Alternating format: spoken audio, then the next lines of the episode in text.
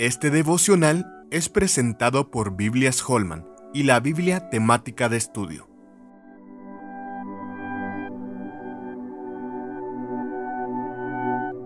Superioridad del nuevo pacto.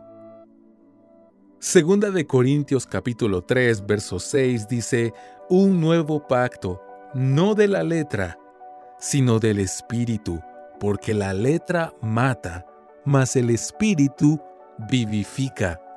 El nuevo pacto establecido formalmente con la muerte de Cristo en la cruz es superior al antiguo pacto, como dice Hebreos 8 al 10, al menos en dos sentidos. En primer lugar, porque el antiguo pacto era un ministerio de condenación, no de salvación. En ese sentido, Pablo los contrasta y señala que el nuevo pacto no es de la letra, sino del espíritu, porque la letra mata, pero el espíritu vivifica. La letra es una referencia a la ley de Moisés que Dios reveló en el monte Sinaí.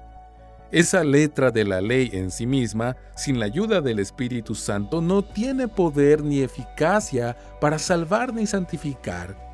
En vez de ser fuente de vida, esa ley es un documento de muerte y condenación. No había nada de malo en la ley, pero trae maldición por causa de la inhabilidad humana para obedecerla.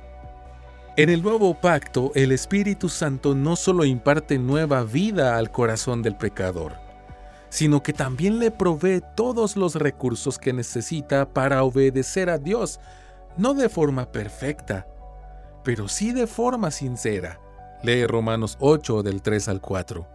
Por otra parte, el nuevo pacto también es superior al antiguo pacto porque muestra con claridad aquello que los creyentes del antiguo pacto solo contemplaban de forma velada.